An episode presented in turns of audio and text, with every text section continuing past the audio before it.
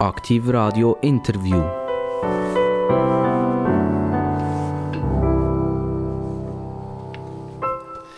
Ich begrüße beim Interview auf Aktiv Radio wieder mal jemanden aus der Region. Wir haben sie aus der ganzen Schweiz jetzt in letzter Zeit und jetzt haben wir gedacht, wir wollen wieder mal jemanden haben, der nicht so weit hat zu uns ins Studio nach Zuchwil. Er kommt nämlich vom Schaffen von Gerlafingen. Wer nicht weiß, wo Gerlafingen ist, das macht nichts. Es ist nicht so wahnsinnig wichtig, aber es ist mal sehr, sehr, sehr wichtig gewesen. Dort war nämlich die von Roll und die von Roll hat dort äh, Stahl verarbeitet. Ich selber hatte mal ein Büro dort und habe das Gewackeln von meinem Büro miterleben, dank der Presse oder dem Hammer, der dort war, wo jedes Mal alle drei Minuten ein Erdbeben erzeugt hat. Also, ich komme darauf zurück, Gerlafingen ist sicher ein wunderschöner Ort, aber sicher nicht der wichtigste. Und er heißt Jürg zum Vornamen. Er heißt Lichti zum Nachnamen. Das sagt euch vielleicht auch noch nicht so wahnsinnig viel. Äh, Jürg Lichti, Lichti heißt Licht. Bist du schon als kleines Kind belichtet gewesen? Grüß dich miteinander, sicher. Sicher. also ich sage jetzt gerade warum. Warum? Ich muss das viel schnell erklären. Äh, der Jürg Lichti ist nicht nur Doktor, sondern er ist auch Physiker. Also äh, ich könnte mir vorstellen, was das bedeutet, wer an der ETH war, Physik studiert hat, doktoriert hat auf dem und relativ lang auch an der ETH mitgemacht und mitgeschafft hat, der hat vermutlich einiges auf dem Kasten. Also darum meine Frage noch einmal, Jürg Lichti, haben deine Eltern damals schon gewusst, der Jürg, das gibt mal ein gescheites Haus, der wird mal in die Forschung gehen, der geht vielleicht in die Energie oder so. Ist das damals in den 60er Jahren schon klar gewesen? Nein, ich glaube nicht. Mein äh, erster Berufswunsch war glaube Bankdirektor und der zweite Chirurg. Also das mit der Physik, das hat sich erst so ein bisschen langsam ergeben. Aber da fragen sich ja sicher viel, wie kann man sich das antun? Also da geht man, hat man eine unbeschwerte Jugend, äh, man geht mal irgendwann ein Gimmi, an eine, an eine Kantonsschule, dir war es Kanti Solothurn, gesehen. das ist noch damals die Oberreal, ist das gesehen, genau, oder? Also, das kennt man als mathematisch-naturwissenschaftliches Gymnasium und äh, ja, dort wird man ein bisschen vorgespurt, aber wie kann man sich das antun, Physik zu studieren? Ich wollte die Welt erklären. Ich wollte begreifen, wie alles funktioniert. Und da ist Physik einfach das Kernfach. Äh, das ist glaube ich, immer noch so, das war dann schon so. Gewesen. Und man begreift erst, wenn man Physik studiert hat, dass das nicht alles erklärt. Wer nichts weiß, der hat Physik studiert, oder? Genau. genau. Also letztendlich bist du äh, der Physik auch treu geblieben? Einmal indirekt bist du treu geblieben. Du bist heute im Energiebereich, im Umweltbereich tätig. Und ich nehme an, du kannst wahrscheinlich das theoretische Physikwissen dort nicht mehr wahnsinnig gut brauchen. Genau. Aber die Erklärung der Welt, also wie sie funktioniert, vermutlich schon. Ja, wie soll ich sagen? Es ist so, dass man sich... Äh, man sagt, ja, Physiker kannst du überall brauchen. Äh, das sagst jetzt du oder man sagt Nein, nein, das, das sagt man so. Ja, sind die brauchbar? Äh, die stelle ich mir jetzt eher so, so ein kopflastig vor, dass sie ja. die, die in eine Glasscheibe reinlaufen und ja, die, um, umschülpern und so, oder? Nein, die, das, das sind die, die Raketen basteln und, und äh, äh experimentierfreudig sind, und das nachher auch im Beruf. Also mir ist es so gegangen und ich habe mich äh, nach dem Verlauf der eigentlichen Forschung äh, schnell mal wohlgefühlt in einem neuen Gebiet was hast du für eine Art Physik? Es gibt ja theoretische Physik und es gibt praktische Physik. Ja. Und, und mittlerweile reden wir ja von, von, von, von Physiksystemen, wo wir alle nicht mehr so recht begreifen, warum dass sie so sind, wie sie sind. Also man geht immer in kleinere Teile rein, man geht äh, in Teile rein, die sich am China gegenläufig bewegen und so weiter. Also es, es, wird immer wieder verrückter in dieser Physik. Was war denn deine Sparte? Gewesen? Ich war genau dort. Ich bin ein experimenteller Teilphysiker mit neben, Nebenstudium Astrophysik. Teile, Teilphysiker, das heisst, das ist äh, so CERN und so? Ja, das sind eigentlich die, die genau die Experimente machen, äh, wo man jetzt auch immer wieder neue Teile entdeckt hat und entdeckt hat, welche Teile also, äh, der Materie Masse verleihen und die ganzen äh, Experiment mit Gluonen und Neutrinos und so weiter. Das hat mich eine Zeit lang beschäftigt. Ich bin nie am CERN, gewesen. ich war am Paul-Scherrer-Institut und habe dort meine Reise gemacht.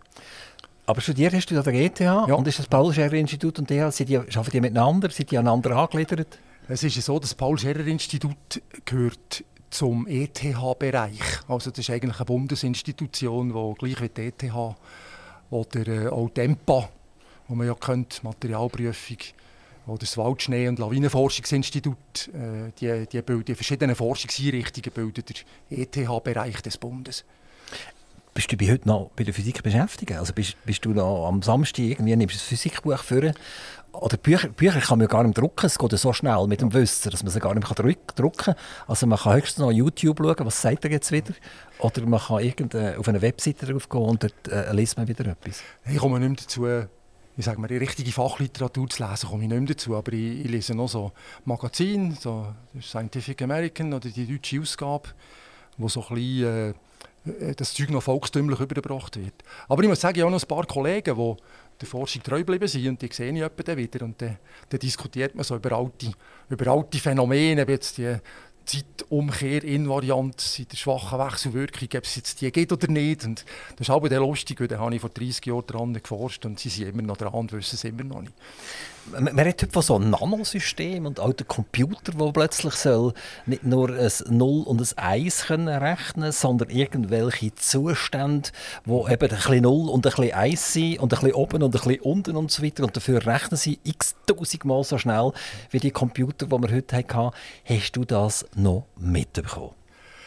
Also die Grundlagen von dem Quantenphysik, das habe ich sehr intensiv mitbekommen, aber die Entwicklung jetzt zu diesen Maschinen, wo man das tatsächlich äh, praktisch nützlich kann brauchen kann, das, das ist äh, weit weg von mir, dann bin ich nicht mehr dabei gewesen. Man redet ja zum Teil sogar von göttlicher Kraft. Also ich habe jetzt mal kürzlich gelesen, es ist einem ein Experiment gelungen auf den spanischen Inseln und die haben ein Teil können, äh, transferieren ohne dass sie effektiv einen physikalischen Transfer gemacht haben, also einen logischen Transfer. Das eine Teil hat nach links gedreht, das andere Teil hat nach rechts gedreht und dann hat man beim einen eine Information aufgespielt und das andere hat die Information übernommen und man hat gesagt, das ist jetzt eigentlich das Beamen, also das, was wir kennt haben aus diesen, aus diesen äh, Filmen raus vor 30, 40 Jahren, wo der Spotty beamt ist worden, haben wir gesagt, das ist jetzt eigentlich die Technologie, wo eine Information am einen Ort wird sie aufgesetzt, geht kaputt, sie geht auf die andere Seite über. Und zwar schneller als Lichtgeschwindigkeit, wo man sich gesagt hat, das ist gar nicht möglich. Der Einstein hat gesagt, das gibt es nicht, oder? Das ist einfach Lichtgeschwindigkeit und that's the game. Und jetzt wird alles auf den Kopf gestellt. Findest du nicht fast ein bisschen schade, dass du nicht mehr dort dabei bist? Mal auf eine Art schon. Äh, das, was du jetzt vorhin erklärt hast, die Verschränkung äh, von, von zwei Teilen, die erhalten bleibt, auch wenn sie sich örtlich dann getrennt haben, das weiß man schon lange. Das ist etwas, was seit den 1930er Jahren bekannt ist. Und das habe ich auch schon gelernt. Aber bei uns ist es noch als rein theoretischer Gedankengang angeschaut worden und man hat, man hat noch nicht Mittel gehabt, das tatsächlich zu machen. Und, aber die Physik kann sich das nicht erklären, glaube ich. Doch, doch. Sie kann sich erklären? Ja, das ist, das ist Quantenphysik. Äh, das ist eine Anwendung von der Quantenphysik. Und die hat halt im, im früheren Weltbild, auch noch das von Einstein war, äh, halt widersprochen. Und wir wissen noch nicht genau, wo das rauskommt. Ob man das wirklich den praktischen mal so kann benutzen kann. Also jetzt werden wir dich gerade schon ein bisschen auf den Zahn fühlen, Jörg. Ja. Dürfen wir das? Natürlich. Das ist super. Also, nochmal. Also wir haben ein Teil A. Das ist hier auf der Erde. Und dann haben wir ein Teil B, das ist irgendwann hinter dem Mars. Und ich tue das Teil A hier auf, auf der Erde ich irgendwie manipulieren, oder? Und dann macht das Teil, das hinter dem Mars ist, genau das Gegenteil. Das genau. heisst, die sind wie verschwestert oder, oder verbrüdert, also sie gehören irgendwie zusammen.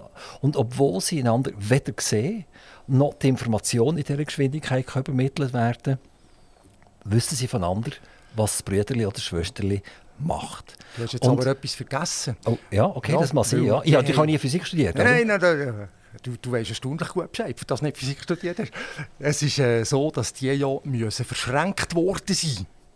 Also einmal waren die beieinander, wegen mir hinter dem Mond nehmen sind die beieinander und sie verschränkt worden. Also so, wie, so wie wenn du ein einjähriges Zwillingsbärchen neu gebärst.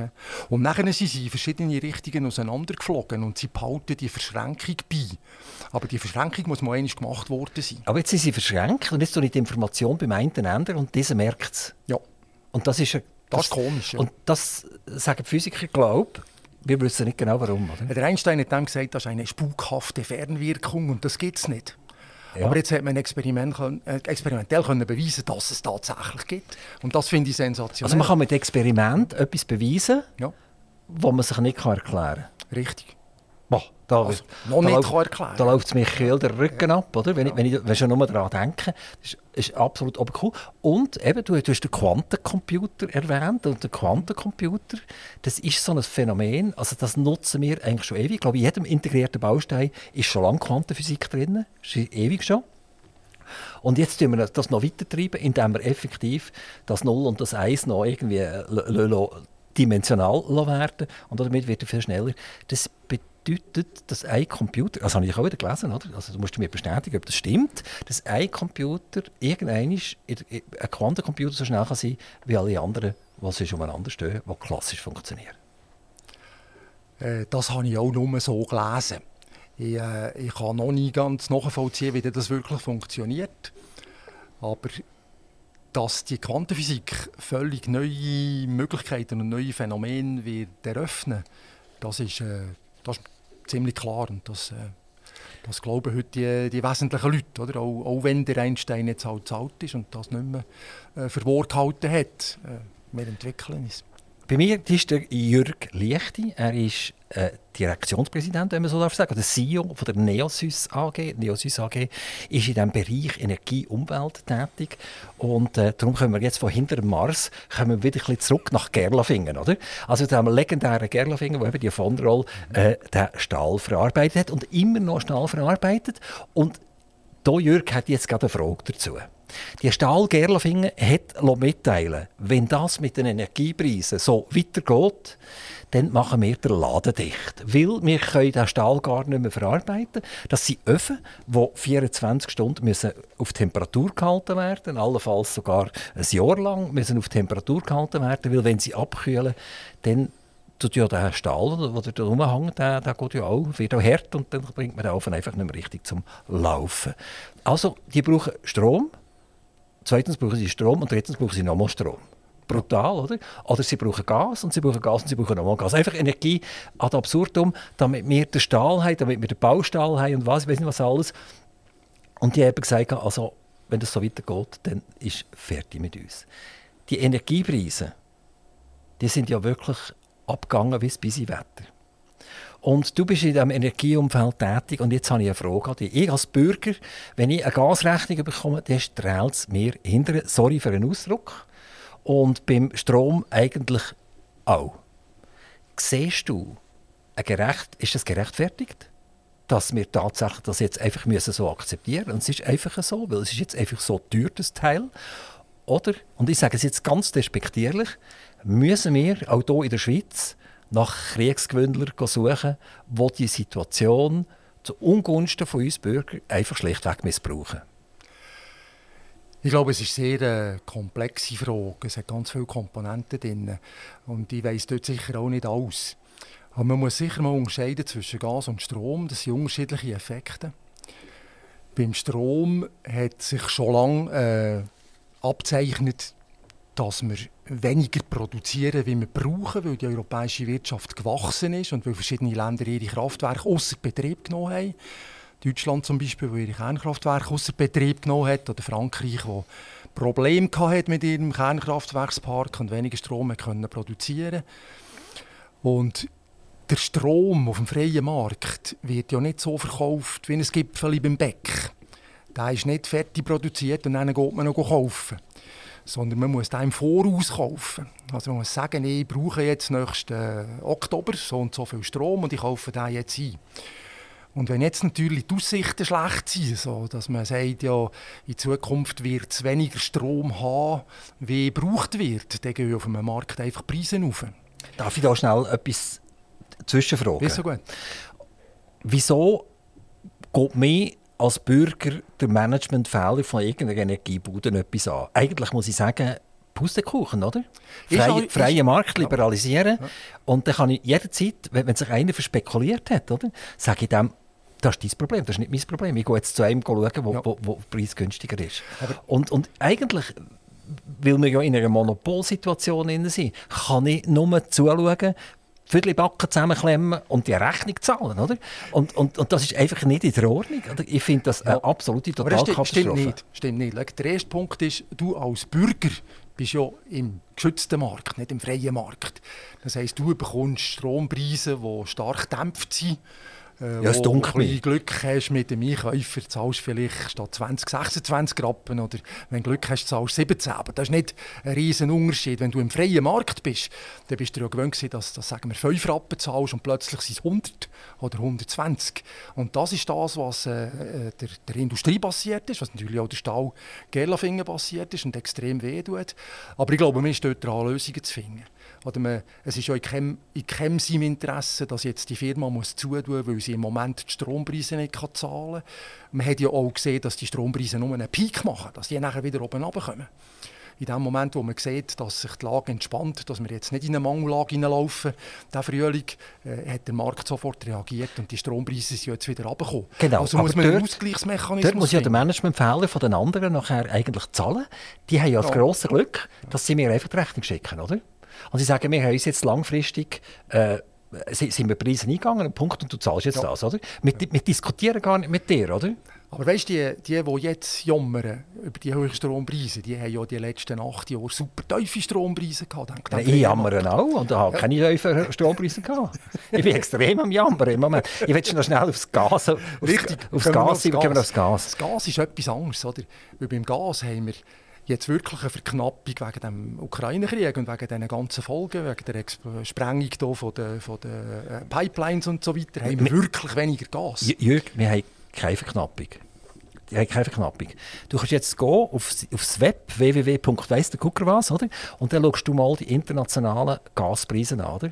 Wir haben einen absoluten Hoch im September 2022 und wir sind jetzt 80% tiefer als im 2022. Also wir sind wieder dort, wo wir eigentlich am absoluten tiefsten Punkt waren, irgendwie 2018 ja. oder irgend so etwas, wo noch niemand gewusst hat, dass der Putin die Ukraine überfallen will. Und trotzdem zahlen wir jetzt, sagen wir bei der Regioenergie, Solothurn irgendwie 17 Rappen pro Kilowattstunde, der absolut höchste Preis ever. Oder? Und jetzt muss ich, der, Managementfehler von dieser Regioenergie, den muss ich einfach zahlen. Ich komme die Rechnung über. Ich komme nicht nur an Kontorechnungen über, die immer höher sind. Ich komme, und das ist jetzt die grösste Frechheit. Das ist unglaublich, oder?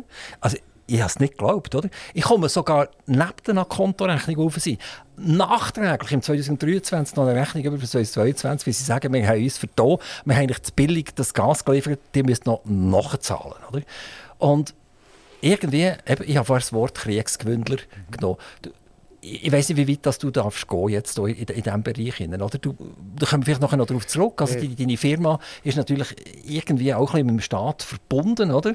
Ähm, und, und, du willst ja nicht deine Kunden abspenstig machen hier am Aktivradio. Ja, 70% Privatkunden. Also gut, auf die 30% kannst du verzichten. Jetzt kannst du voll nein, drauf. Jetzt, jetzt, musst du mir nur noch recht geben. Oder? nein, nein, ich gebe dir natürlich nicht recht. Ich stelle dir eine Gegenfrage. Wieso brauchst du heute noch Gas? Äh, will, will ich dummerweise eine Gasheizung hier in einem Gebäude haben? Stell sie um, stell sie um, ja, mach eine Wärmepumpe rein, tu Solarzellen aufs Dach.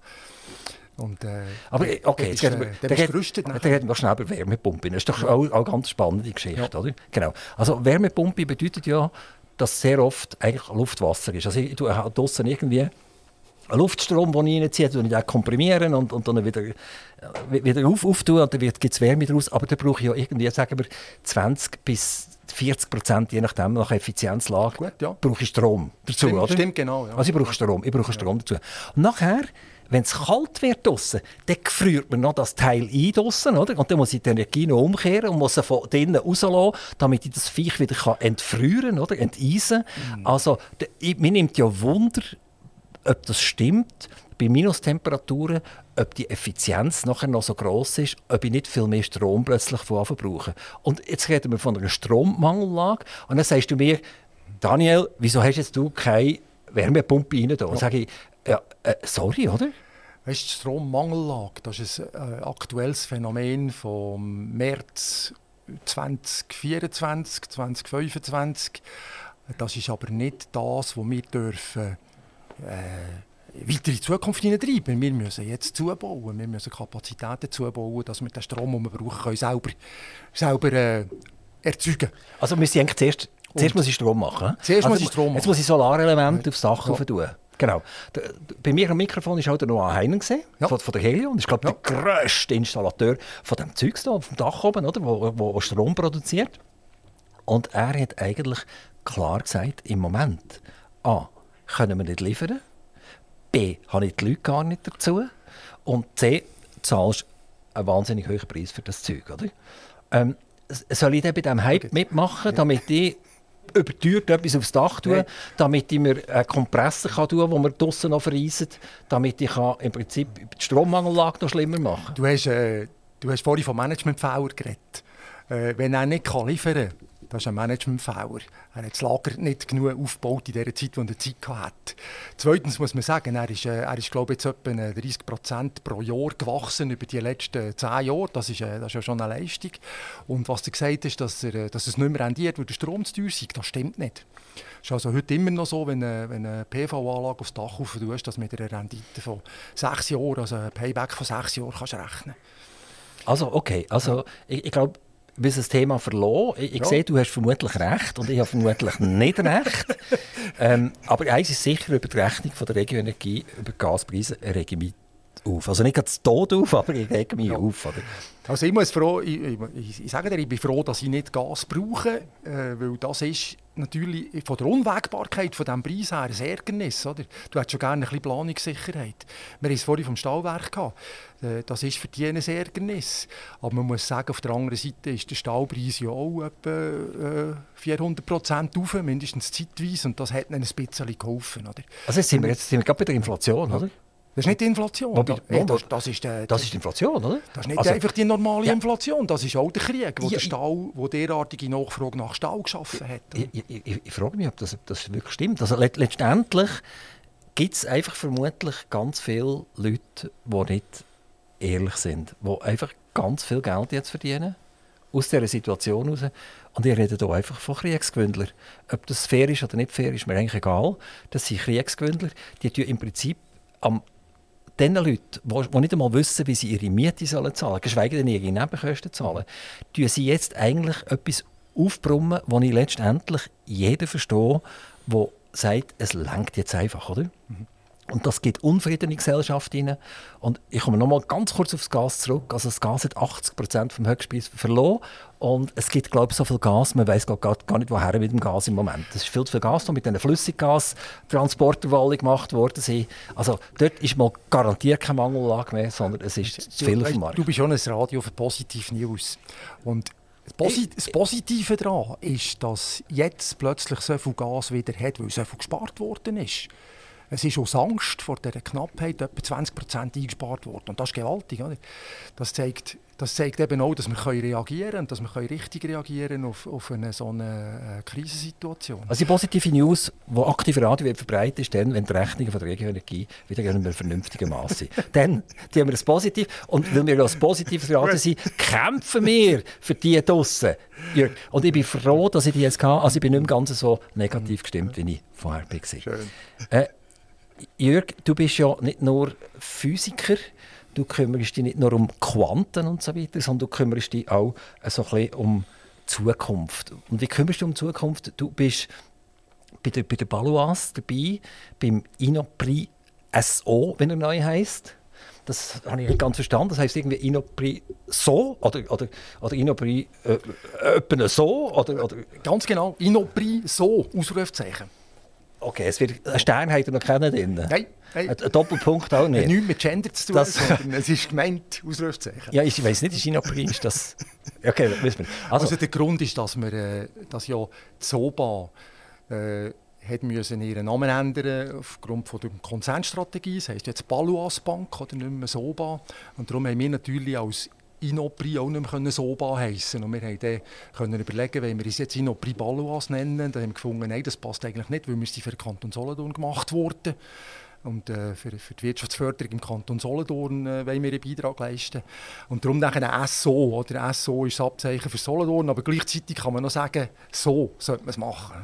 Genau, du, du hast ja... Äh einmal gesagt, die sind nicht nur tätig für, für, für Solothurn, sondern die sind ja jetzt seit 2009 oder so, sagen, wir sind auch fürs Umfeld tätig. Und so. Wirtschaftsraum, ja. Und jetzt machen wir gleich wieder so. Ja, das ist der weitere Wirtschaftsraum so? Solothurn. Weißt du, der gehört, der gehört wegen mir der, der Oberaargau halt auch dazu. Und die angrenzenden Gebiete die, die sagen, die sagen so gehören auch dazu. Oder? Die sagen der Inobriak für Aargau und, und Umgebung oder so. also, ja, ich glaube, okay. das versteht man aber, aber es ist... Ja. Nein, jetzt Spaß beiseite. Es ist ja etwas ganz Cooles. Es ist etwas absolut Tolles. Es ist eigentlich etwas vom Schönsten, was man machen kann, wenn man, wenn man Firmen oder auch Privatpersonen, die etwas leisten oder eine Idee haben für die Zukunft. Und die haben ja in den in de, in de Grundlagen von diesem Preis drin, es kann nicht irgendeine Fantasterei sein, die in 47'000 Jahren mal fruchtet, sondern es sollte eigentlich in absehbarer Zeit irgendwie Arbeitsplätze geben. Es sollte eine Innovation erfolgen, die man vielleicht auslizenzieren kann oder irgend so etwas.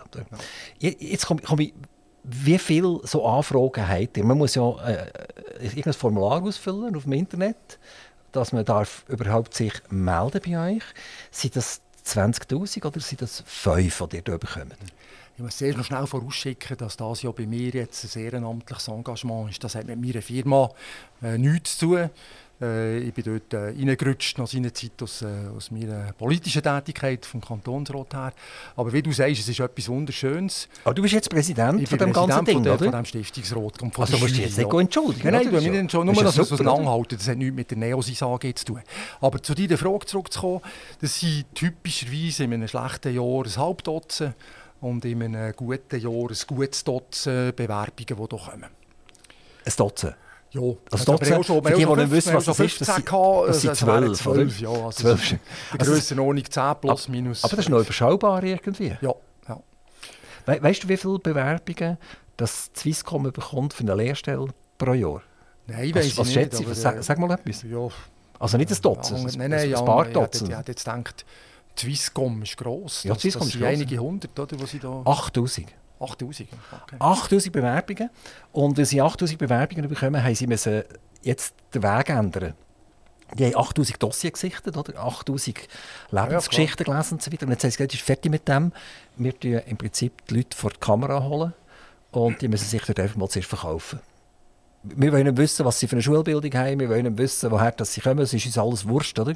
Die sollen sich mal vor der Kamera äußern über was sie für Ziele haben, was sie vorhaben und so weiter. Und das ist die erste Selektion, die sie machen. Also nur, nur, nur zu sagen, mega spannend, junge Leute müssen plötzlich eigentlich umlehren. Oder? Sind nicht nur Noten wichtig und Kopflastigkeit wichtig, sondern es ist eben auch wichtig, wie tut sich die Person äh, für Swisscom darstellen. Also kommen wir zu einem Dutzend, ein Dutzend äh, kommen zurück, 12, 12 bis 15 Stück. Und das ist eigentlich ein bisschen wenig, oder? Dunkel mir. Ja, wenn man jetzt schaut, was es braucht, für sich zu bewerben.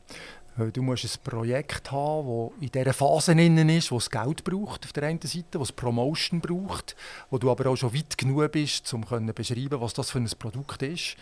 Du musst können, äh, einen Forecast machen, was du mit dem willst, können für Geld verdienen. Du musst im Prinzip einen Businessplan haben.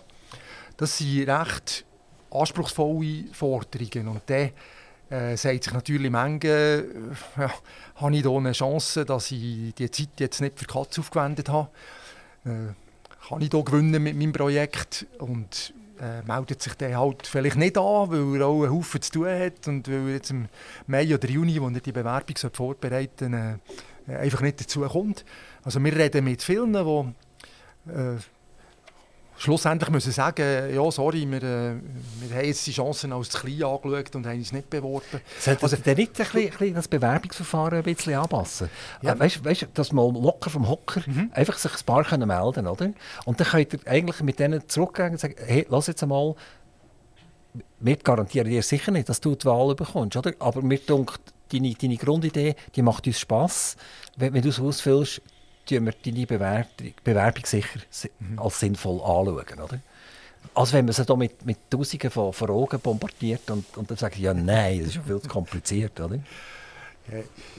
Wenn du nachher schaust, was du für selber für einen Aufwand machst für Projekte, die du gleich nicht kannst nehmen, weil wir sagen, die sind noch nicht so weit oder, oder ihr habt ja etwas, das schon lange fertig ist, wo wir ja gar keinen Beitrag mehr leisten dazu, dann äh, bin ich nicht davon überzeugt, dass wir es gefallen hätten, wenn wir es so machen, wie du jetzt charakterisierst.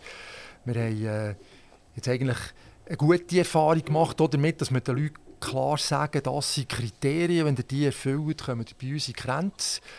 Und wenn sie dann wissen, gut, ich bin einer von zehn, und wenn sie die Kriterien erfüllen, dann motiviert das natürlich auch besser, wenn sie müssen davon ausgehen, dass sie 200 und äh, äh, es wird eh gleich nur einen gewinnen. Aber, aber so aus 12 aus, könnte es mal sein, dass man sagt, ja, jetzt einen müssen wir nehmen von diesen 12, oder? Ja, aber das haben wir jetzt noch nie gehabt. Wir haben jetzt noch nie äh, ein Jahr gehabt, wo wir müssen sagen, ja, wir nehmen jetzt einen, obwohl er eigentlich nicht befriedigt, aber er ist jetzt halt der Beste. Äh, dann würden wir wahrscheinlich sogar ein Jahr aussetzen und keinen Preis vergeben. Das können wir. Wir haben auch schon ein Jahr zwei vergeben, wenn wir zwei, wenn wir zwei super Projekte hatten und uns nicht können entscheiden konnten, welches jetzt das Nummer eins ist. Ist es eine Stiftung, die einfach Geld hat? Oder muss, muss da die, die Balois Bank Soba, wie sie mal geheißen hat, einfach die, die 25'000 Franken für machen? Nein, nein, nein, die Stiftung lebt von ihrem Kapital.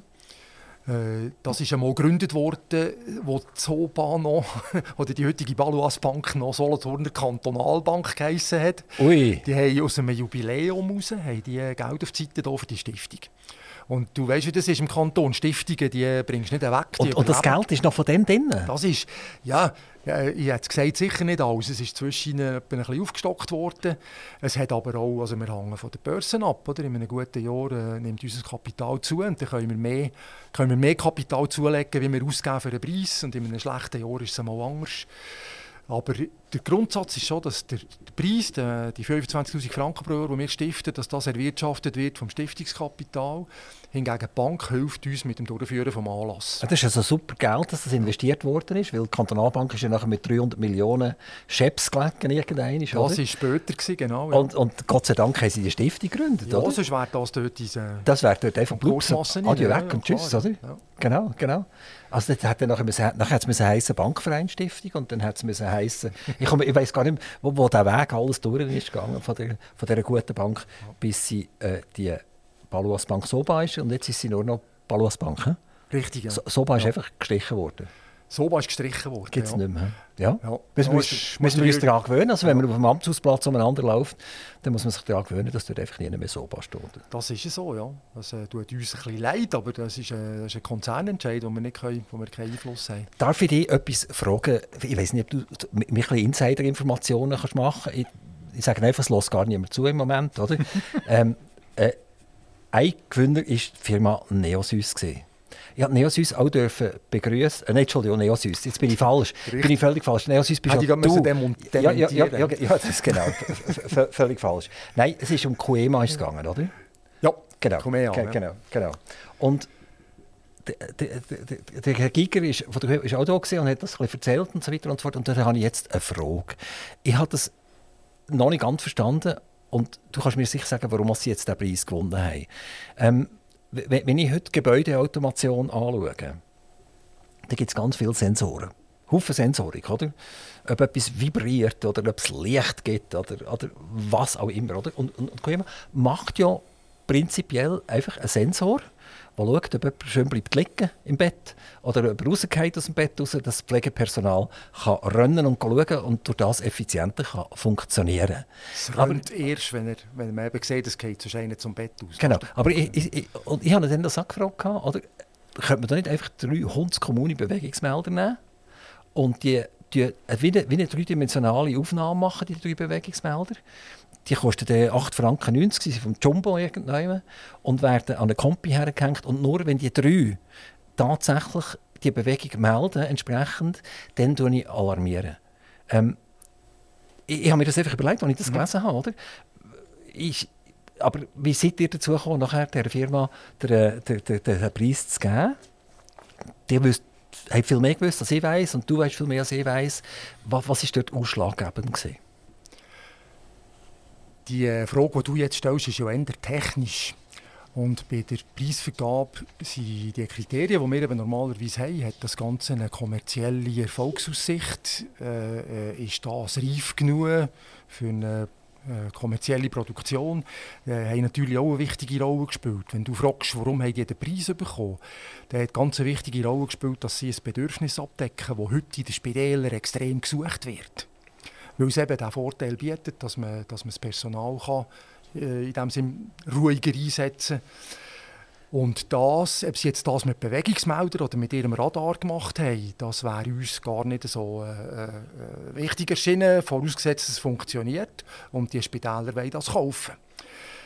Also die Frage wegen dem Preis ist die eine, die Frage nach der Technik, die du sagst.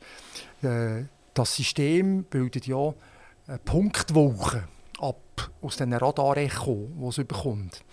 Und die ist äh, grob genug, dass man keine Probleme hat mit der Personenerkennung. Also man kann die Personen nicht identifizieren, man kann das Gesicht nicht erkennen.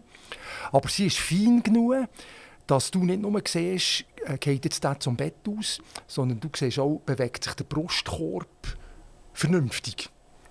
Also äh, die Feinheit von der Auflösung ist eben sehr gut für eine Anwendung in einem Spital. Wo du zwar nicht äh, musst können sehen, das ist jetzt Frau Meier, aber du musst können sehen, oder jetzt hat er ein Atemnotproblem. Oder? Und darum, das, äh, das hat uns überzeugt. Ich will, will gleich noch mal schnell nachfragen, äh, und nachher verlassen wir das Gebiet. Ähm, die Spitäler haben ja sehr hohe Kosten. Und wir wollen ja eigentlich verhindern, dass unsere Krankenkassenprämien noch mehr ins Loch aufgehen. Genau. Oder? Und die Kantone und der Bund noch mehr an die Medizin muss herzahlen. Jetzt, wenn solche Systeme eingeführt werden, die keine Schnittstellen haben zu etwas anderem, dann bedeutet das, ich eine Technologie einführen, dass die Daten wieder in eine Cloud rein, sie müssen ausgewertet werden, man muss ein ABI haben, man muss zahlen, bla bla bla und so weiter und so fort. Oder?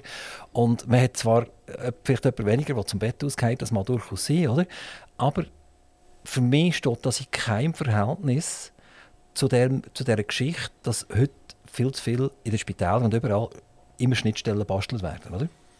Eigentlich sollte man ja einem Spital sagen, du musst ein Gebäudeautomationssystem haben und da gehört zwangsläufig die Patientenüberwachung auch dazu. Da gehört aber auch irgendein Ringrufsystem dazu. Weißt du, was das macht für ein Autofon, oder? Heute ist ja das nur noch eigentlich das, oder? Früher war das Autofon noch viel, viel mehr gewesen. Das haben wir alles noch miterlebt. Und ich habe einfach ein Problem, wenn man immer wie mehr hochspezialisierte Technologien in die Öffentlichkeit hineinbringt, wo wieder Gateway-Prozesse brauchen, Schnittstellen brauchen, wo wieder Entwicklung muss gemacht werden mhm. dazu. Und das jagt einfach die Kosten ins Uferlosen auf.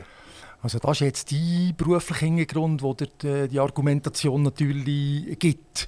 Das kann ich schlecht beurteilen, was Ge Gebäudeautomation im Allgemeinen betrifft.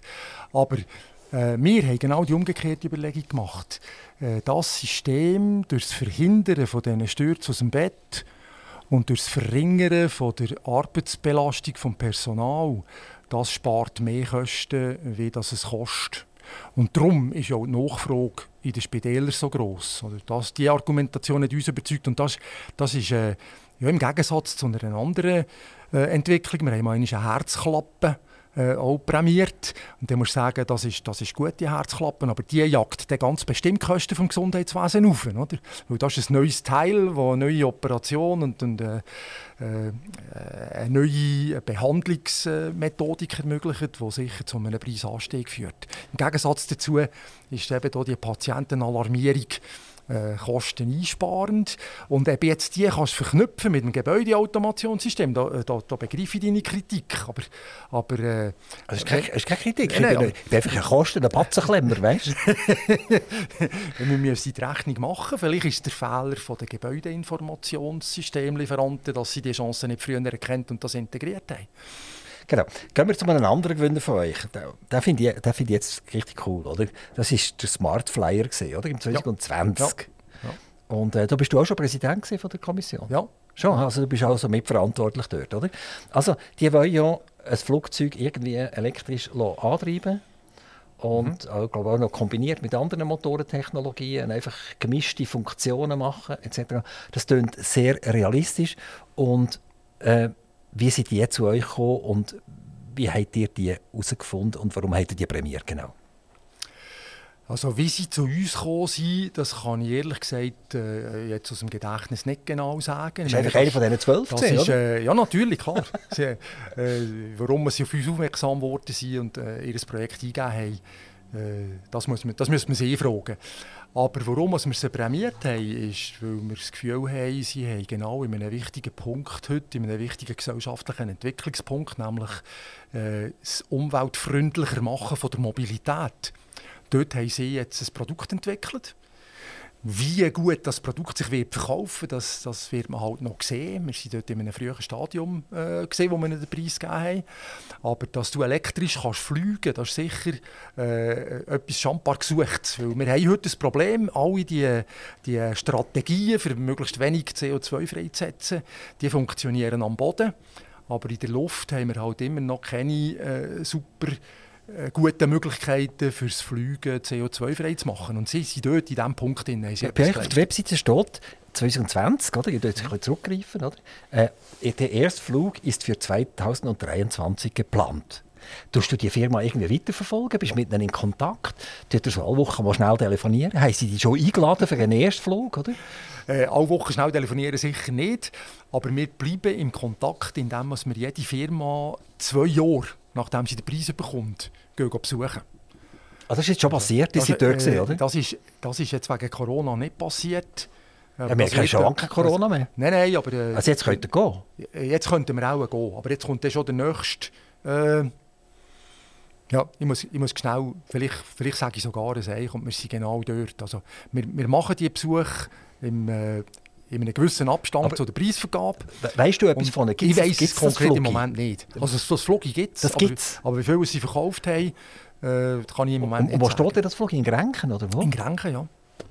Grenken hat ja gerade eine turbulente Zeit hinter sich gehabt mit dem Flugplatz. Ja, habe ich mitbekommen, aber Schon, ich, weiss dort, ich weiss dort keine Details. Ja, die haben sich einfach irgendwie müssen entscheiden, gehen sie mehr in die Privatflügerei oder in die kommerzielle Flügerei, oder? Und, äh, aber jetzt gibt es ja dort gleich äh, Elektroflugzeuge. Hoffentlich, ähm, ja. Jürg, wir haben über Physik geredet miteinander. Also wir haben, wir haben unseren Zuhörern dürfen erklären, wie das funktioniert mit der Quantenphysik. Wir haben das jetzt alle begriffen, oder? Äh, wir haben ein bisschen reden über deine äh, nebenberufliche Tätigkeit als Präsident von dieser Stiftung. Und jetzt musst du noch irgendetwas machen, wo auch noch ein bisschen Geld gibt, wo du am oben deine Familie kannst ernähren kannst. So ist es, ja. Genau. Und du bist ja jetzt einer völlig atypischer, wirklich atypisch. Also du bist mal bei einer Firma Dr. Graf eingestiegen, ich glaube nach deiner ETH äh, genau. und, und, und Paul Scherrer Institut oder was auch immer, oder? Genau. B also. bist, du, bist du eingestiegen und das ist eine Umwelttechnikfirma gesehen. Und da kann ich mich gut erinnern, als die Dr. Graf AG neu auf das Gerlfinger gekommen ist. Da sehe ich, wie alt das ich eigentlich schon bin. Ähm, haben wir uns unter Umwelttechnik haben wir uns eigentlich gar nicht vorstellen was macht einer, der Umwelttechnik macht? Was soll denn das, oder? Und du bist als Mitarbeiter hergekommen, du hast die später übernommen, die Firma, du hast die gross gemacht, ist eine richtige, richtige Ingenieurbude geworden. Und äh, die Frage, die ich jetzt habe, warum bist du bei dieser Dr. Graf AG gelandet? Hat es gar nichts Besseres gegeben? Oder, oder, oder hast du gefunden, mal Umwelttechnik das könnte es sein für mich als Physiker. Man muss sich da zurückversetzen, das war 1990. Äh, Jetzt hast du verraten, wie alt das wir äh, schon sind. äh, ich habe tatsächlich nach, äh, nach meiner Dissertation und nach äh, anderthalb Jahren Forschung Bedürfnis gehabt, etwas zu machen, das die Leute begreifen und wo der, der Menschheit etwas nützt. So ein bisschen plakativ ausgedrückt. Und dann ist äh, die Umwelt ein neues und ein äh, sehr aktuelles Thema gewesen. Äh, du musst dich auch zurückerinnern, Tschernobyl 1986, Schweizer Halle 1986, Seveso ein bisschen früher, alle die, die Katastrophen, die die Skandale verursacht haben, die haben ja der Gesetzgeber dazu veranlasst, ganze Haufen Gesetze zu machen. Oder? Wir haben die Luftreinhalteverordnungen bekommen, 86, wir haben Störfallverordnungen bekommen, 1991. Und dort hat es Arbeit gegeben, oder? weil die, die Verordnungen haben ja müssen umgesetzt werden und die Firmen, die es betrifft, haben ja nicht von sich aus gewusst, was sie jetzt genau müssen machen müssen. Sie haben jemanden gebraucht, der ihnen das erklärt und der ihnen dort hilft, das umzusetzen. Und das war ein, ein sehr befriedigender Job. Gewesen. Eigentlich heute noch. Weil man hat das Gefühl, man macht etwas, jemand ist froh darum, dass man das bei ihm macht. Und er hat dann erst noch das Gefühl, dass er wirklich vorwärts kommt und, und äh, etwas Gutes tut, indem er sauberer wird oder indem er energieeffizienter wird oder eben weniger CO2 ausstößt und so. Und das begleiten, das, äh, das macht Freude. Oder? Und darum bin ich auch geblieben. Die, die sind ja eine privatwirtschaftliche Firma. Ja. ja. Aber die hängen doch ganz stark von staatlichen Organisationen ab. Und die hängen noch viel mehr von Gesetzen ab. Bist du einer, der den Nationalrat sagt, macht noch ein neues Umweltgesetz? Dann können wir wieder prüfen nachher. Also du, hast den Leuten zum Beispiel äh, für die Leute eine Online-Datenbank führen oder, oder du, du sie erklären, die Lex Plus Online-Gesetzdatenbank, genau, Ja. Gesetz, Gesetzesdienstleistungen lese ich da, oder? Compliance and Management, also das hat alles damit zu tun, da, da, da komme ich gerade über, wenn ich, wenn ich das, wenn ich bei dem Gesetz denke ich sowieso, ein Gesetz, das der Normalbürger nicht versteht, ist ein schlechtes Gesetz. Das müsste eigentlich jeder das verstehen. Und das bedeutet, dass du Top-Firmen, die in einem Bereich tätig sind, äh, musst erklären wie die Gesetzeslage eigentlich ist, damit ich das überhaupt verstehe, dass sie nicht mit einem Bein im Gefängnis sind. Ja, das ist, das ist genau so. Aber deine erste Frage ist die bösartigste gesehen. Ich gehe sicher nicht selber gehen. Ich mache keine bösartigen Fragen. Nein, du also nicht selber Gesetze anstoßen, damit ich nachher mit der Firma etwas zu tun habe. Sondern wir sind immer in einem Bereich, wo äh, so ein neues Gesetz pro und contra ein total politisches Thema ist. Oder? Wir haben... Äh, die Luftreinhalteverordnung haben wir, weil voran die Luft einfach verschmutzt worden ist, dass es den Leuten nicht mehr war. Oder? Und die Störfallverordnung haben wir, weil viel zu viele Unfälle passiert sind. Also die, die Gesetze haben jede Berechtigung gehabt. Und es ist auch nicht so, dass die Industrie das nicht allein könnte umsetzen. Die sind nicht so kompliziert, aber es ist einfach etwas Neues, wo sie keine Spezialisten dafür haben, wo sie gerne die Arbeit extern geben. Weil, äh, der Externe hat sich auf das können spezialisieren und kann ihnen sofort sagen, ja, was hast du für eine Heizung? Okay, dann hast du 80 Milligramm Stickoxid am Kömi, wo man einhalten Und sonst müsst ihr das in einem Gesetzesbüchlein nachlesen und wisst vielleicht am Anfang gar nicht, wo suchen. Oder?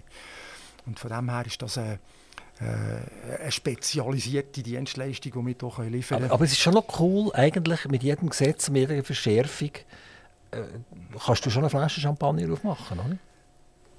Äh, wie gesagt, das ist ein bisschen zynisch, aber es stimmt. Ja.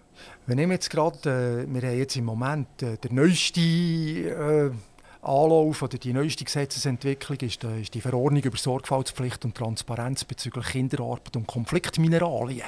Das ist auch, das ist nur, schon nur der Name von der Verordnung ist so lang, oder?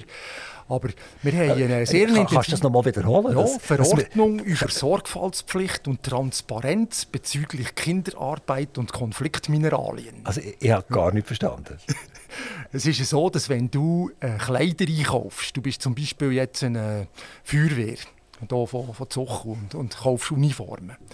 Jetzt ist es sehr wohl möglich, dass die Uniformen aus Bangladesch kommen und dass die dort zusammengestrickt worden sind, im dritten Untergeschoss von einer Bruchbude mit, mit Einsatz von Kindern und katastrophalen Arbeitsbedingungen.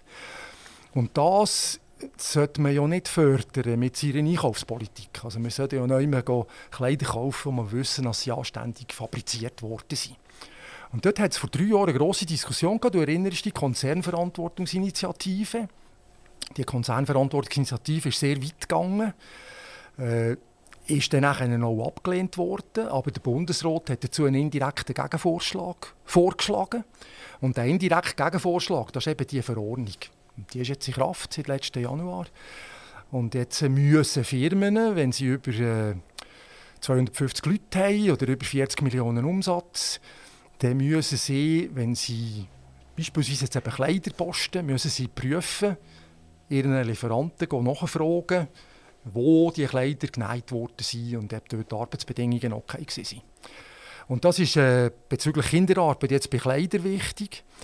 Aber bezüglich Konfliktmineralien, zum Beispiel wenn du Kobalt brauchst oder äh, Wolfram, das sind spezielle Mineralien, die jetzt zum Beispiel im Kongo im Bürgerkriegsgebiet abgebaut werden. Und wenn du nachher dort Kobalt kaufst, dann finanzierst du im Grunde genommen den Bürgerkrieg. Und das ist auch wieder etwas, was man nicht machen oder mit Risikoabklärungen abklären, dass man den Kobalt nicht mehr anders kauft. Also das ist unglaublich. Also die, die sind sehr diversifiziert an und für sich. Ja. Am Anfang hat geschaut, dass nicht so viel Mist zum Chemie auskommt, oder? Und jetzt kümmert er sich um Kinderarbeit in irgendwelchen Drittweltländern. Das gehört alles zur Nachhaltigkeit. Die Nachhaltigkeit hat äh, drei, drei Achsen. Die eine ist Umwelt, die andere ist Wirtschaft und die dritte sind eben Sozialbedingungen und Menschenrechte. Neosys steht voll im Wind. Also nicht im Gegenwind, sondern im Wind. Ähm, hast du dir das jemals träumen dass das so wird sein, dass du eine Firma gründest oder, oder, oder fusionierst? Es sind ja glaube ganz viele Firmen, die da zusammengekommen sind, die die, die Neosys gebildet haben. Habt ihr, die im Management sind, das noch träumen, dass ihr eigentlich mal äh, mit, mit euch, wenn wir sagen, mit diesen theoretischen Ansätzen, mit diesen Denkansätzen, mit diesen Gesetzesumwandlungen äh, mal richtig Geld verdienen äh, ja, äh, ich muss es so sagen, wir haben ja im 2006 die Chancen bekommen äh, für einen Management-Buyout. Also die, die Firma rauszukaufen. Äh, die gehören nicht wir allein, wir sind verschiedene Aktionäre. Äh, aber dann haben wir es können selbstständig machen. Vorhin haben wir äh, äh der äh, Elektroswiss gehört. Das ist eine, eine Branchenorganisation von der Elektrotechnik. Und dann, wo wir das gemacht haben, wo wir den Management Buyout gemacht haben, haben wir natürlich auch eine, eine Strategie haben, einen Plan haben, wer sind wir und wie, wie wollen wir arbeiten. Und dann haben wir das mit der Nachhaltigkeit mal festgelegt. Wir haben gesagt, wir wollen grundsätzlich für alles ansprechbar sein, was einen Nachhaltigkeitsbezug hat. Also wenn man uns fragt, macht ihr etwas, sagen wir eigentlich nie Nein. Wenn es etwas mit Nachhaltigkeit zu tun hat, dann versuchen wir es mindestens versuchen das Problem zu lösen. Wir sind von dem her Problemlöser. Wir haben nicht vorgefertigte, fertige Produkte, sondern wir sind der Ansprechpartner jetzt von einem Industriebetrieb, der sagt, ja, jetzt, habe ich da, jetzt gibt es doch hier ein neues Gesetz. Aber ich kann mir jetzt vorstellen, das dass du als Doktor der Physik, ETH-Absolvent, äh, nicht unbedingt der Spezialist, Spezialist bist für Kinderarbeit, oder? Nein, natürlich nicht. Äh, ich habe dort auch spezialisierte Leute. Wir sind, inzwischen sind wir 35 und dann hat es ein paar Spezialisten drin, die, die genau das studieren. Aber man muss dazu auch sagen, dass sie ja Entwicklungen, die für uns auch neu sind. Also du kannst das nicht an einer Uni studieren und nachher weisst alles, sondern du lernst das Zeug an den Job. Ist Neosys eine Firma, die mal verkauft wird? Also darüber nachdenken irgendwie? Weil, weil, weil kommen ja die, die Gründer da und wie alt wir sind, oder? kommen, kommen in ein Alter rein und so weiter und so weiter. Und die haben das ja auch mal rausgekauft. Ja. Ähm, ist, ist das eine Firma, die lebt von den Leuten, die eigentlich dort drin sind und ohne die Leute ist die eigentlich gar nichts wert? Oder habt ihr die so strukturiert, dass jetzt die ringsum Schlangen stehen und sagen, wir wollen euch eigentlich posten? Ich habe pro Monat ca. eine Anfrage von äh, Investoren, die sich interessieren, für, wenn man uns kaufen kann. Und äh, wir haben das nicht im Sinn. Äh, das, was du vorhin gesagt hast, der Wert liegt in den Leuten, die in der Firma sind, das ist hundertprozentig richtig. Wir haben keine grossen Anlagen, wir haben keine Maschinen, außer ein paar Autos und ein paar Computer. Haben wir keine, kein Anlagevermögen. Das heisst, unsere, unsere Assets sind wirklich in den, äh, in den Köpfen der Leute, die hier arbeiten. Und darum suche ich auch eine interne Lösung. Das heisst, wenn, äh, wenn ich dann mal äh, bin, für, äh, für weiterzuarbeiten, dann äh, werde ich schauen, dass, äh, dass das intern weiterläuft. Ich würde gerne etwas fragen, Abfallverbrennung. Seid ihr dort auch irgendwie tätig, Total, oder nicht? ja. Also gut, okay, gut. So, wenn ich hier zum Studio ausschaue, äh, Richtung Norden, der, ist, nicht, ist, nicht, nur der wunderschöne Weissenstein dort, den ich übrigens allen Zuhörern empfehlen kann. Es ist wunderschön, dort rauf zu gehen. Ähm, der ganze Jura ist eigentlich wunderschön. Nein, da sehe ich hier eine riesige Betonwüste her. Und das ist die Abfallverbrennungsanlage zu Quil für die Region Solothurn und Kanton Bern angrenzende Kantone. Die Abfallverbrennungsanlage die produziert Strom mhm. und die produziert Fernwärme. Und verschiedene Metalle und Mineralien. Genau, die können sie auch noch rausholen aus, aus der Verbrennung raus und so weiter. Aber wir müssen jetzt sagen, dass die, wird, die wird jetzt umgebaut oder neu gebaut und dann hat man zuerst mal von 4, 450 Millionen geredet, oder? So.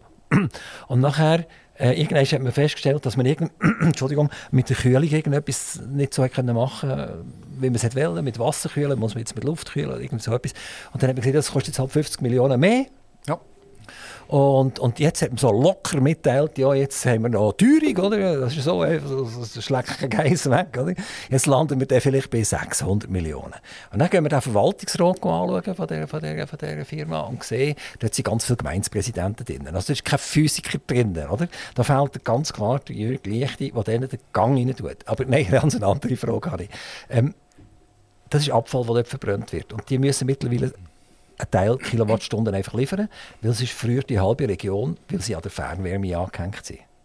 Also wenn die nicht genug Abfall bekommen und man predigt uns, man soll weniger Abfall produzieren, dann müssen sie den Abfall holen. Sie gehen ja schon weit. Also sie gehen ja schon in Umkreise rein, in andere Kantone rein, um den Abfall zu holen. Und wir haben es vor allem aus der Region Zürich gesehen. Dort hat es ganz viele Abfallverbrennungsanlagen, die, die aus Italien und aus Spanien und weiss der Gucker, wo der Abfall geholt haben, damit sie ihre Kilowattstunden überhaupt noch hergebracht haben. Ja, Jetzt, das stimmt nicht. Das stimmt nicht? Nein, es ist ein bisschen, das ist ziemlich übertrieben.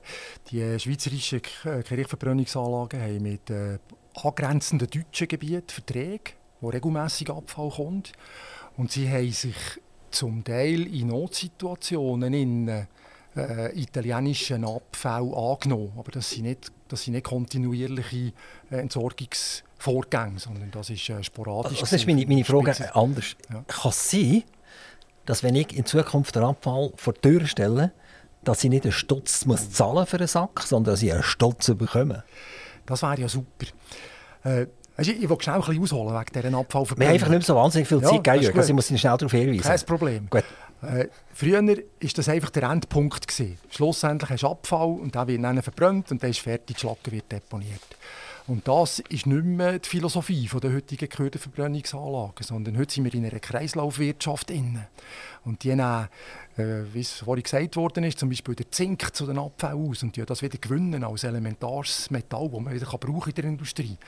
Sie nehmen Gold raus.